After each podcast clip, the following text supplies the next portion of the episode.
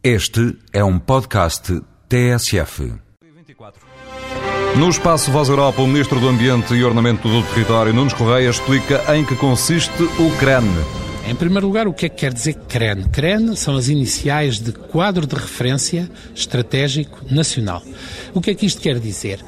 A União Europeia funciona por ciclos de 6, 7 anos de planeamento e atribui um montante financeiro a esse ciclo de planeamento e distribui-o depois por cada país.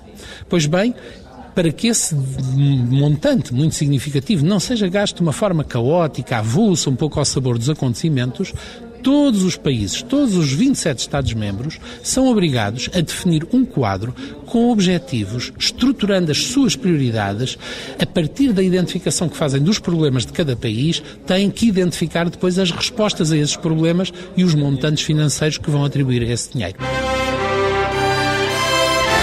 Voz Europa, edição de João Francisco Carraro.